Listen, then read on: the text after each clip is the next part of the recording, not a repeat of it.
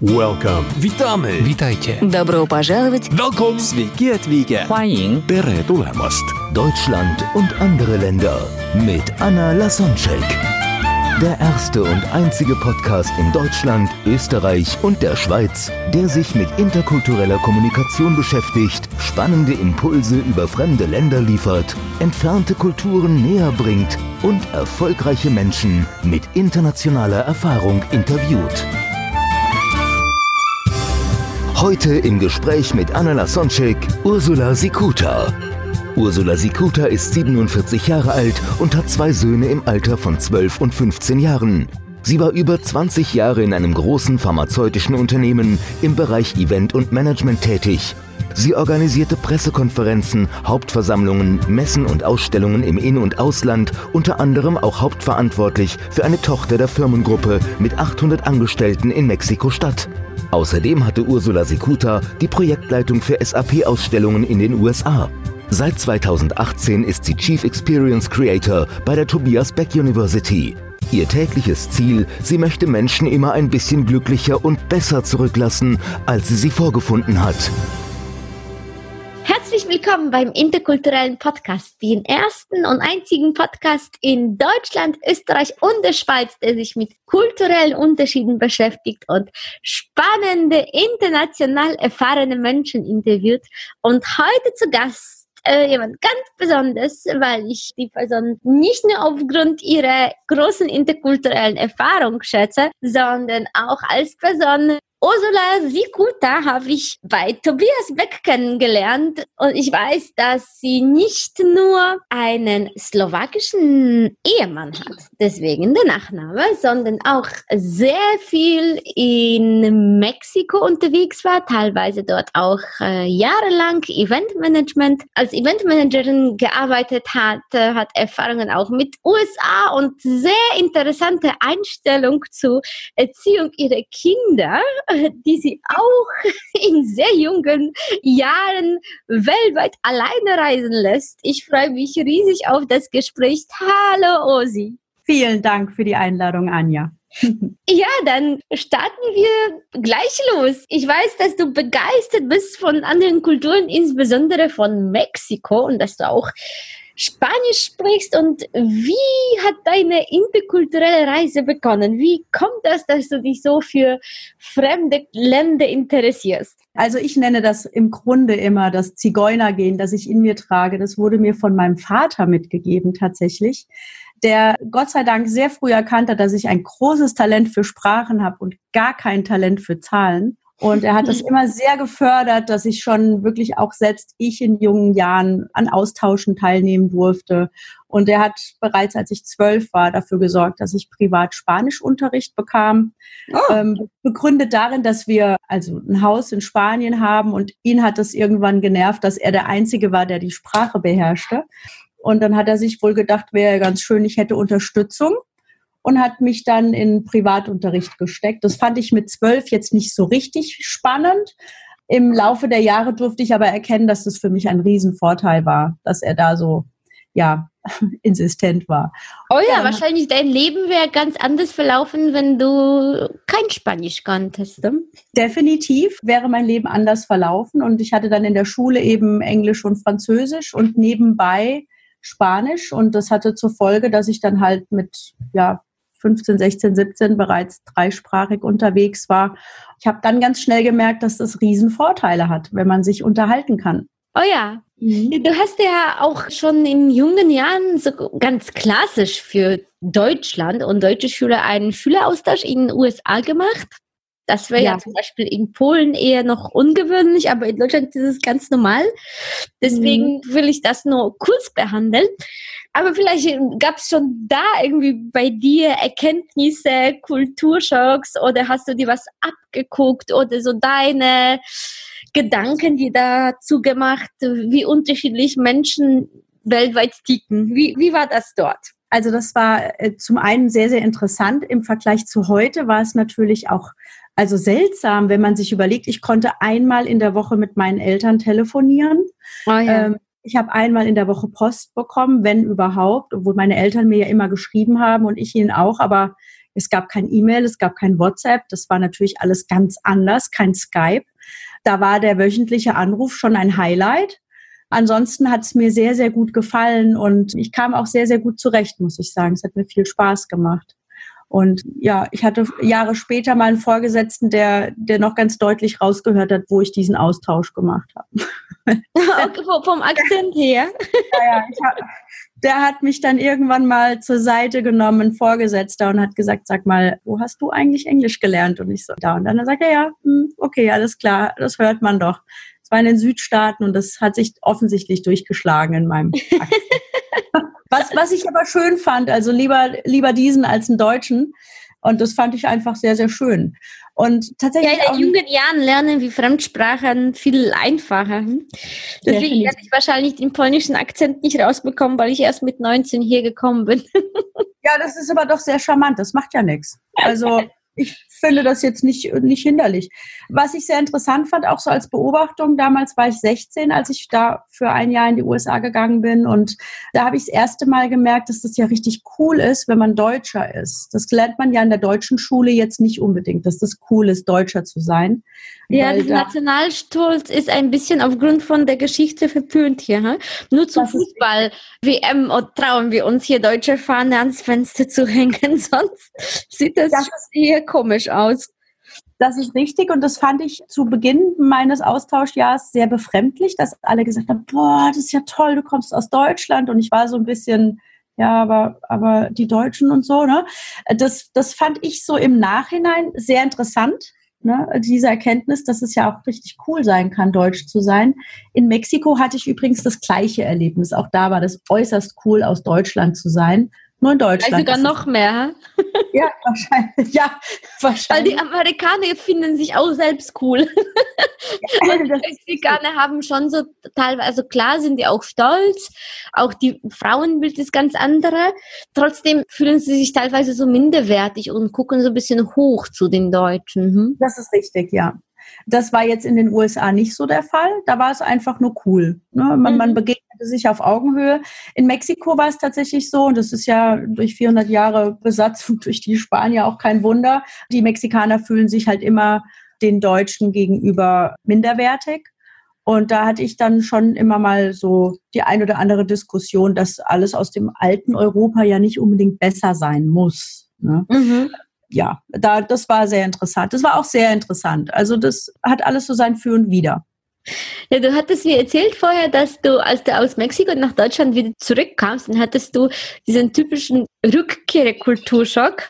Aber das dann gleich. Ich bin jetzt neugierig, als du aus Amerika zurückgekommen bist, war das auch so, dass du dich plötzlich fremd in eigenem Land, also in Deutschland dann gefühlt hast? Hast du schon Sachen die, die vielleicht am Anfang in, in Amerika überrascht haben, dann zu, so zu schätzen und zu lieben gelernt hast, dass, dass du dann überrascht warst, dass es das in Deutschland nicht gibt, weil du schon so daran gewohnt warst, wie zum Beispiel, dass die Läden am Sonntag zu haben oder so.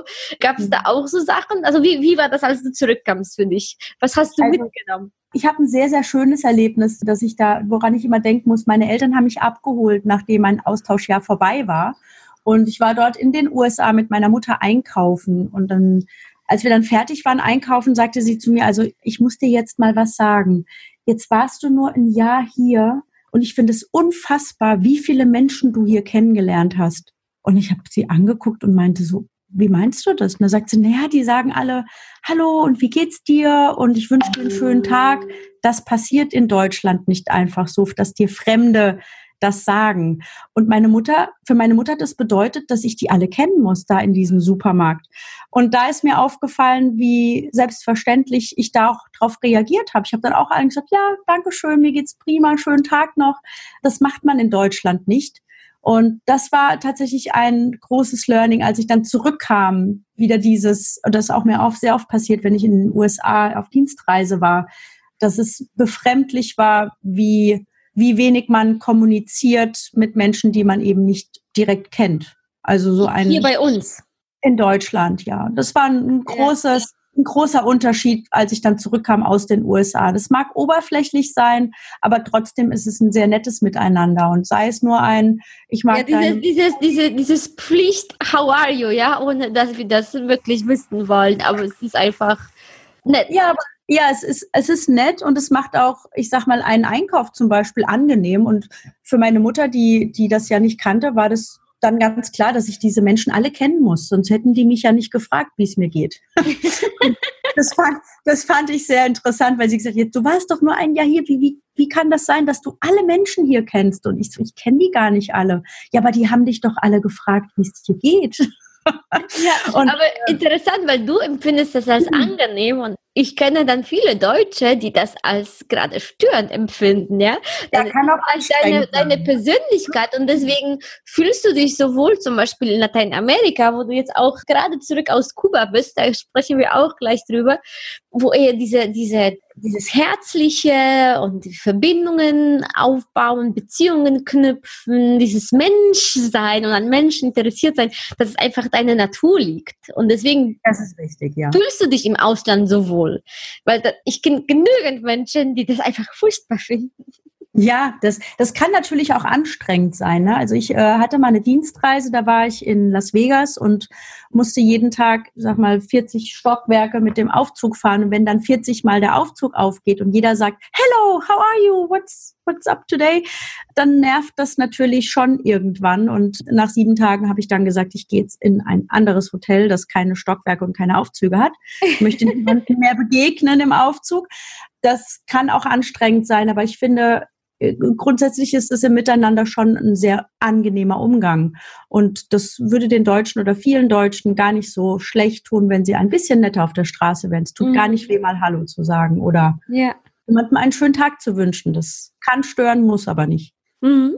Obwohl Amerika, also US, USA, Amerikaner, die gelten dann als sehr individualistisch, sogar individualistischer als in Deutschland, obwohl die dann auf den ersten Blick diesen Kontakt, äh, naja, nicht suchen, sondern einfach das, das ist halt so, ja. Trotzdem bleiben die dann, also die gehen nicht so in die Tiefe und man sagt über die, die haben so, so, so, so, so, so wie Pfirsich, ja, weiche Schale, aber harte Kern, wo die mhm. dann so nah dann die Menschen ranlassen in einem, äh, auch in einem langen Kontakt.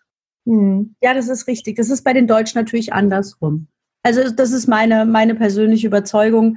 Es ist vielleicht nicht so leicht, in Deutschland Freunde zu finden. Wenn man sie aber hat, wird man sie nicht mehr los. Okay. Und das ist halt natürlich ein bisschen anders als, als in anderen Ländern. Wohingegen ich sagen muss, ich habe ja jetzt nach 15 Jahren war ich das erste Mal wieder in Mexiko, nachdem ich ja lange dort gelebt habe und dann lange nicht da war, weil ich eben Kinder bekommen habe und mit kleinen Kindern nicht nach Mexiko reisen wollte. Auch da sind Freunde, Freunde, auch nach 15 Jahren. Das geht mhm. sehr gut. Ja, Mexiko ist wieder was anderes. Da, da sprechen wir jetzt genau. Wie, wie war das bei dir in Mexiko? Also von Anfang an, der erste Tag, wie kam es überhaupt dazu, dass du da warst und wie ist es gelaufen? Also wie kam das dazu, dass ich da hingegangen bin? Ich habe viele, viele Jahre immer wieder Lateinamerika bereist. Ich war in Kolumbien, in Costa Rica, Ecuador. Einfach so privat, alleine? Ja, ja. Ich hatte Freunde in Lateinamerika und hatte auch ein Fable dafür. Und mir hat es sehr, sehr viel Spaß gemacht. Ich wollte unbedingt die Galapagos-Inseln kennenlernen und solche Dinge. Das hat mir sehr viel bedeutet und da bin ich viel gereist. Ich habe zu der Zeit damals für einen großen Konzern gearbeitet, für Merck und war dort verantwortlich für die Geschäftsführer von Merck im Ausland. Das waren also meine Kunden, waren die Geschäftsführer von Merck in Lateinamerika. Und als ich aus persönlichen Gründen beschlossen habe, auch ich gehe jetzt mal für eine Weile weg, war es für mich eigentlich ein leichtes, meine Kunden in Anführungszeichen anzusprechen und zu sagen, wie sieht's denn aus? Ihr wisst, wie ich arbeite. Ich würde jetzt gerne mal selbst ins Ausland gehen. Und dann hatte ich innerhalb von einer Woche einen Vertrag und durfte eben für zwei Jahre nach Mexiko. Und ich wurde dann eingestellt als Assistenz der Geschäftsführung und, und Eventmanager für diese Niederlassung, die damals 800 Mitarbeiter hatte in Mexiko-Stadt. Ja, da habe ich dann so Außendiensttagungen organisiert und solche Sachen. Das war okay. sehr, sehr spannend. Du warst aber schon früher in Mexiko. Nein, in Mexiko war ich noch nie gewesen. Ich hatte aber viele Freunde da, die ich in Deutschland Okay, das heißt, du, du alleine privat hast du Lateinamerika im Allgemeinen dann bereist Ähm, obwohl ja Mexiko nicht wirklich Lateinamerika ist, sondern eher Mittelamerika. Aber, aber gut. Und dann zum ersten Mal, du, du hast dich entschieden auszuziehen und du hast ja diese Stelle und du kommst da an und. oh ja, der erste. Du musst nicht direkt lachen. Der erste Tag war tatsächlich eine absolute Katastrophe. Äh, man hat mir damals meinen Firmenwagen vors Haus gestellt und dann dachte ich halt, ach, fährst du mal eine Runde? Und ich habe mir damals nicht so richtig Gedanken gemacht, als ich ins Auto gestiegen bin. Und ich hatte weder die Adresse in meiner Handtasche, noch hatte ich ein Handy, noch hatte ich einen Stadtplan, aber ich hatte einen Autoschlüssel und bin einfach mal losgefahren. Im Irrglauben, ich fahre mal eine Runde. Und das ist dann darin eskaliert, dass ich halt irgendwie mich völlig verhunzt hatte und war irgendwo, ich habe keine Ahnung mehr, wo ich war. Und das Einzige, woran ich die ganze Zeit denken musste, war das, was man mir eingeschärft hatte. Man darf niemals die Polizei um Rat oder Hilfe bitten im mexikanischen Straßenverkehr. Das sind die schlimmsten, die man um Rat fragen darf. Okay, man warum darf, nicht? Äh, weil man dann direkt freundlich ausgeraubt wird, sag ich es mal so. Also man, man muss dann, muss dann eben Geld dafür bezahlen, dass man geholfen bekommt oder dass man zumindest nicht überfallen wird oder so. Das hatte man mir damals eingeschärft. Mir ist tatsächlich nie irgendwas passiert aber am ersten Tag war ich noch sehr verschüchtert und sehr ängstlich und habe dann also gedacht, okay, du kennst dich nicht aus, du weißt nicht, wo du bist, du weißt nicht, wo du hin musst und du kannst eigentlich niemanden fragen und dein Spanisch ist ja auch jetzt noch nicht so prickelnd. Und es war ein sehr, sehr großer Angstmoment und Stressmoment. Und das Einzige, woran ich mich erinnern konnte, war, dass ich auf dem Weg vom Flughafen nach in meine Wohnung an einem Einkaufszentrum vorbeigekommen war. Und an den Namen des Einkaufszentrums konnte ich mich erinnern. Und dann habe ich mich also wirklich mit Hängen und Würgen durchgefragt, immer, immer darauf achtend, nicht die Polizei zu fragen, wie ich wieder dahin komme. Und dann stand ich an diesem Einkaufszentrum und habe die einzige Telefonnummer gewählt, die ich kannte, nämlich die der damaligen Assistenz der Geschäftsführung. Und ja, die angerufen habe gesagt, pass mal auf, ich stehe jetzt hier in diesem Einkaufszentrum. Ich habe keine Ahnung, wie ich wieder zurückkomme. Ich habe nicht mal meine Adresse, geschweige denn einen Stadtplan. Können wir irgendwie eine Lösung hierfür finden? Und dann hat sie gesagt, ja, ist kein Problem. Wenn die Arbeit vorbei ist, dann komme ich vorbei. So. Das war eine Stunde später eigentlich und ich konnte nicht damit rechnen, dass der Verkehr in Mexiko-Stadt so ist, wie er ist. Und es hat vier Stunden gedauert, bis sie da war für eine Strecke von vielleicht 20 Kilometer, weil da einfach Stau war.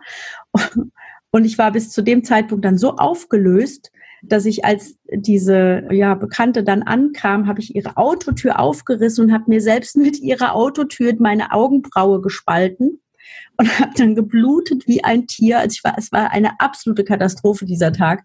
Und ja, da habe ich dann am nächsten Morgen erstmal ein Handy gekauft und einen Stadtplan gekauft und einen Zettel genommen und draufgeschrieben, wo ich wohne. Wenn ich weiß, wo ich hin möchte, kann ich das auch finden. Aber wenn ich die Adresse nicht habe, ist halt schwierig. ähm, das waren ein bisschen andere Zeiten, ja. Das war ein bisschen anders und ich kannte es eben, ich kannte eben nur fahren in den USA und da ist eben gar kein Thema, wenn du irgendein Problem hast, hältst du an, dann kommt sofort jemand angerannt und fragt, ob, ob er dir helfen kann. Und man hatte mir eben gesagt, in Mexiko darfst du halt niemandem vertrauen, niemanden irgendwas fragen. Und das war ein riesiger Angstmoment, den ich damals hatte. Im Nachhinein hat sich herausgestellt, es war überhaupt nicht nötig. Aber am ersten Tag mit, mit Jetlag in den Knochen und das war schon echt ein Abenteuer. Ja. Mhm. Da war ich dann, und dann mit meiner gespaltenen Augenbraue saßen wir dann in diesem, in diesem Einkaufszentrum. Da haben wir erstmal Eiswürfel geholt und haben die Blutung zum Stillen gebracht. Also es war schon, war schon ein sehr aufregender Tag. Abenteuerlich auf jeden Fall. Ja, da hatte ich dann so das Schlimmste schon erlebt am ersten Tag, aber ab dem Zeitpunkt ging es nur noch bergauf. Und ich muss sagen, ich kann es nur wiederholen. Ja, man muss sich an ein paar Regeln halten in Mexiko, aber mir ist in den zweieinhalb Jahren nie irgendwas passiert und auch all meinen Freunden nicht. Und ich habe wirklich sehr, sehr viele Reisen unternommen. Ich bin freitags schon mit dem gepackten Koffer ins Büro gefahren, um direkt nach äh, Dienstschluss aufs Land zu düsen und mir da irgendwas anzugucken. Und mir ist nie irgendwas passiert. Ich wurde von sehr vielen Kollegen darum beneidet, wie unbedarft ich auch viele Reisen unternommen habe, die gesagt haben, das würden wir uns nie trauen. Also ich kannte wahrscheinlich viele Gefahren gar nicht und habe dann auch keine Angst ausgestrahlt und dann ist mir auch nie was passiert.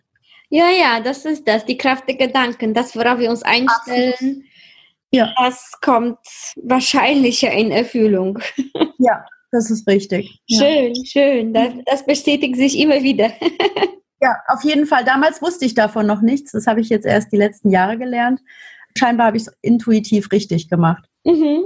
Ja. ja, schön. Und an allgemein weiß ich, dass du dir von dem Aufenthalt da begeistert bist, dass du da viel für dich mitgenommen hast, gelernt hast, dass es dich geprägt hat, auch zu der Person gemacht, wie du jetzt bist. Was sind so die Schlüsseleigenschaften oder, oder, oder ja, Momente, die, die, die da noch bis heute in Erinnerung geblieben sind, wenn du noch dich zurückerinnerst, weil jetzt ist es wahrscheinlich sehr selbstverständlich für dich, wie es dort ist, nach so vielen Jahren, die du da verbracht hast, weil du warst ja dann mehrmals dort, aber, aber wenn du jetzt zurückdenkst, so wie du damals noch überrascht wurdest oder was hat dich da geprägt?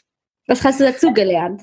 Also was mich, was mich sehr beeindruckt hat, ist der, der Stellenwert, den die Familie hat in Mexiko. Das fand ich sehr, sehr schön. Das habe ich als sehr schön empfunden wie klar die Mexikaner sind in ihrer Familienstruktur und auch in dem, wie sie Familie achten und schätzen und schützen. Das fand ich sehr, sehr schön. Manchmal war es ein bisschen befremdlich, so diese Oberflächlichkeit, die da an den Tag gelegt wird, was Freunde angeht. Ne? Also so diese Unverbindlichkeit, das, das kenne ich jetzt halt als Deutsche nicht so. Wenn man sich für Freitag verabredet, dann ist man halt verabredet. Und in Mexiko ist das dann halt total unverbindlich und das war dann manchmal so ein bisschen komisch. Das liegt aber dann nicht daran, dass, dass die dich als Freundin nicht schätzen oder nicht äh, respektieren, Nein. sondern das geht, es geht einfach um den Umgang mit der Zeit. Die leben da ja viel mehr im Hier und Jetzt und machen das, worauf die gerade Lust haben.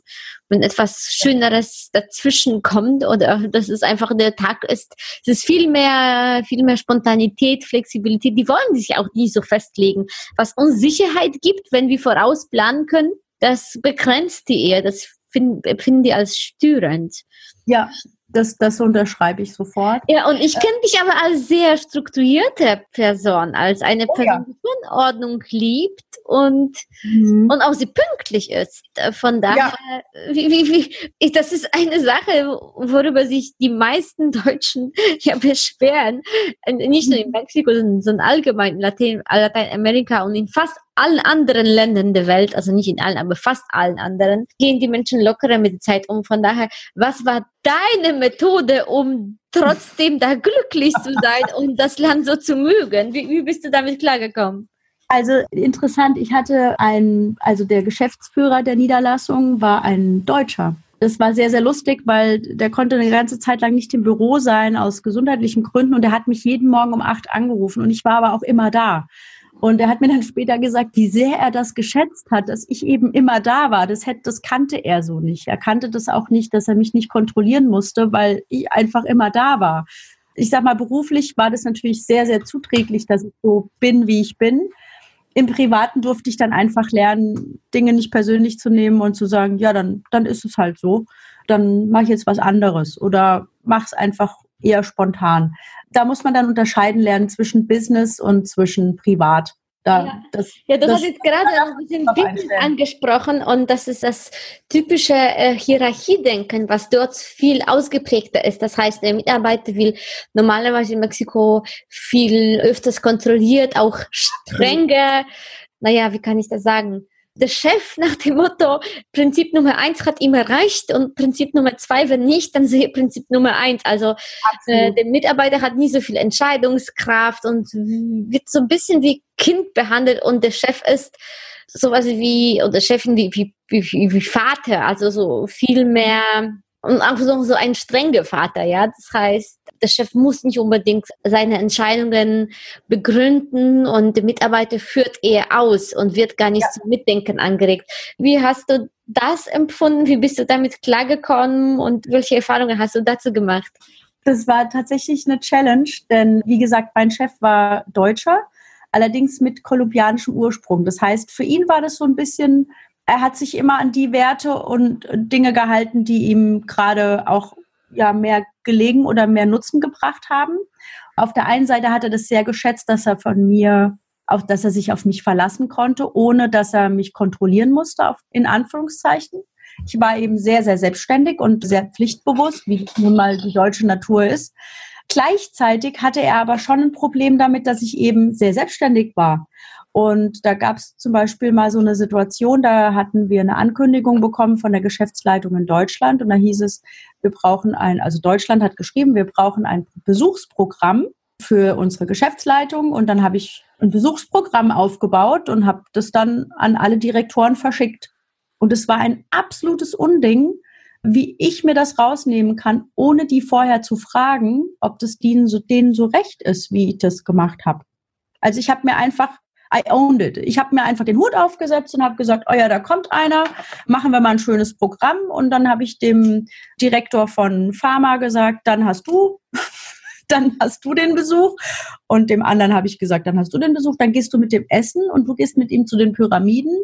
Und das kam überhaupt nicht gut an, weil ich ja da die Hierarchie nicht eingehalten hatte.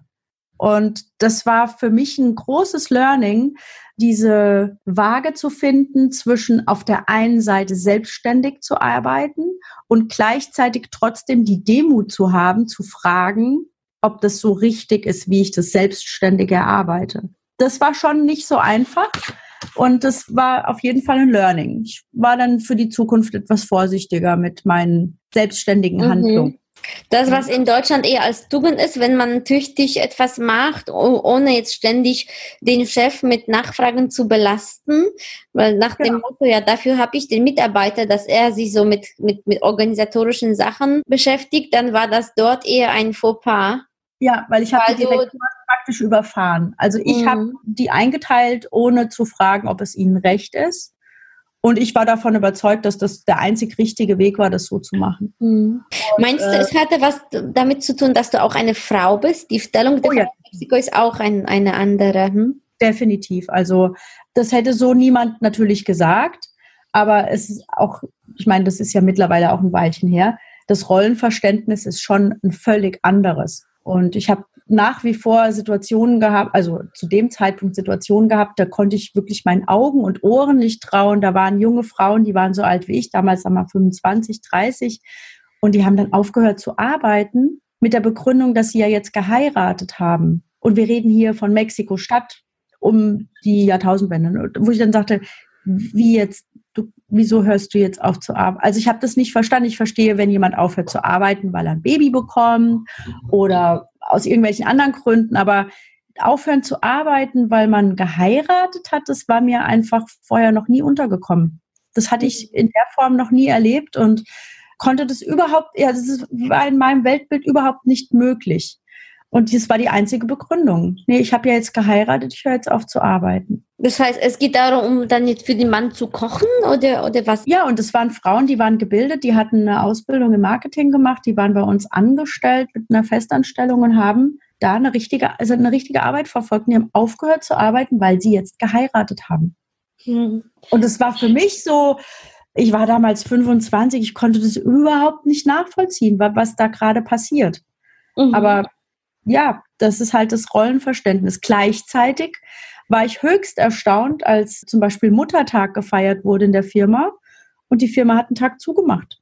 Da haben 800 Mitarbeiter nicht gearbeitet, weil Muttertag war. Die Frauen, hm. weil sie Mütter waren, die Männer, weil sie ihre Frauen feiern sollten. Und ich, ich konnte, ich, also da ist halt Muttertag auch ein fester Tag und wenn es halt Mittwoch ist, macht die Firma zu. Und ja. am Freitag drauf gab es dann eine Riesenparty für alle Mütter. Also da war ich dann auch so total erstaunt und dachte, aha, also in hm. Deutschland kriegt eine Mama einen Blumenstrauß oder ein Bild von den Kindern, aber die würde jetzt nie einen Tag frei bekommen dafür, dass sie Mutter ist. Und das fand ja. ich, das fand ich dann auch wieder interessant. Also so, so Dinge sind mir sehr viele untergekommen. Da habe ich sehr, sehr viel gelernt einfach. Und es war sehr, sehr spannend. Ich kann das jedem nur empfehlen. Ja, in Polen ist auch immer am 26. Mai der Muttertag, egal welcher Tag das ist. Also Wochentag. Ja, das ist doch super. ich, ich finde das, ich, und ich finde das schön. Also ich finde das eine nette Geste. Das war völlig selbstverständlich. Die haben eine Riesenparty geworfen. Also Freitag nach Muttertag wurde eine Riesenparty geworfen für alle Mütter. Mhm. Du hast gerade am Ende jetzt noch so einen Satz gesagt, dass du, dass du sehr dankbar bist, dass du sehr viel gelernt hast. Was hast du gerade aus, aus der Zeit für dich mitgenommen, mitgebracht aus Mexiko nach Deutschland? Ähm, ich glaube, eine gewisse, eine gewisse Leichtigkeit und auch mehr Dinge auch mal anzunehmen. Also es gibt in Mexiko einen Ausdruck, den gibt es nirgendwo, also ich habe ihn nirgendwo sonst auf der Welt entdeckt und auch nicht in seiner Häufigkeit gehört. Das ist, hast du sicher auch schon gehört, ni modo. Das bedeutet so viel wie, da kann man nichts machen. Und dieses Nimodo, das hat mich in Mexiko also immer wieder damit konfrontiert, dass es eben Dinge gibt, die sind, wie sie sind. Und dann nehmen wir es jetzt an. Wir Deutschen regen uns dann auf und schimpfen rum und es kann doch nicht sein und es ist doch nicht richtig. Und in Mexiko werden Dinge einfach hingenommen. Es gibt eine gewisse Gelassenheit, die ist manchmal lähmend, dann ist es nicht mehr gut. Die ist aber grundsätzlich erstmal gesünder als dieses ewige sich aufregen. Als ich jetzt in Mexiko war und habe das das erste Mal seit langem wieder gehört, habe ich richtig so mich gefreut und habe gedacht, ach stimmt, ja, Nimodo. Ja, muss man mal wieder drüber nachdenken. Also es, das macht schon sehr viel mit, mit den Menschen. Könnte sein, dass das mit der Religion zusammenhängt? Weil in Deutschland glauben wir an die Wirkung oder Selbstwirksamkeit und jeder ist eigenes Glücksschmidt, sagt man. Und äh, ja. In Mexiko so ein bisschen nach dem Motto, ja, teilweise so Schicksal vom, vom Gott gegeben oder genau. mehr fühlen. Der Herr wird es richten. Und wenn es der Herr nicht richtet, dann die guten Geister. Okay. Ja, und das hat sicherlich damit was zu tun. Also es gibt, natürlich darfst du auch eins nicht vergessen, das ist sicherlich auch entstanden in den Zeiten der Unterdrückung und das waren 400 Jahre. Das darf man nicht unterschätzen, was das mit einem Volk macht und dass sie dann eben gelernt haben, Dinge hinzunehmen, die sie nicht, vermeintlich nicht ändern können. Ne? Mhm. Einfach damit es nicht so weh tut. Und ich glaube, dass das viel gemacht hat und natürlich hat die Kirche da ihr Übriges getan und die guten Geister, die ja allgegenwärtig sind in Mexiko, die natürlich auch. Morgen geht es weiter im Gespräch mit Ursula Sikuta.